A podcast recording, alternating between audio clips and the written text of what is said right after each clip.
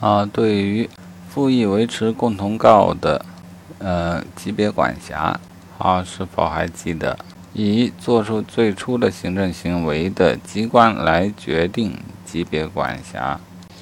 好，那再对比一下《行政诉讼法》第十八条，行政案件由最初作出行政行为的行政机关所在地人民法院管辖。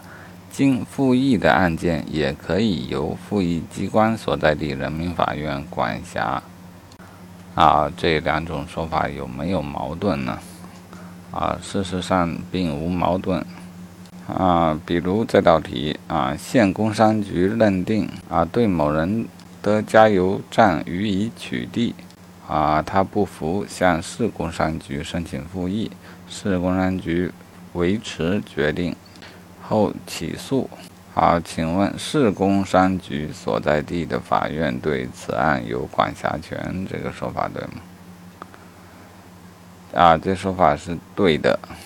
从级别管辖来考虑，因为最初的行政行为是县工商局做出的，啊，又因为它并没有涉及县级及以上人民政府为被告的情况啊，因此。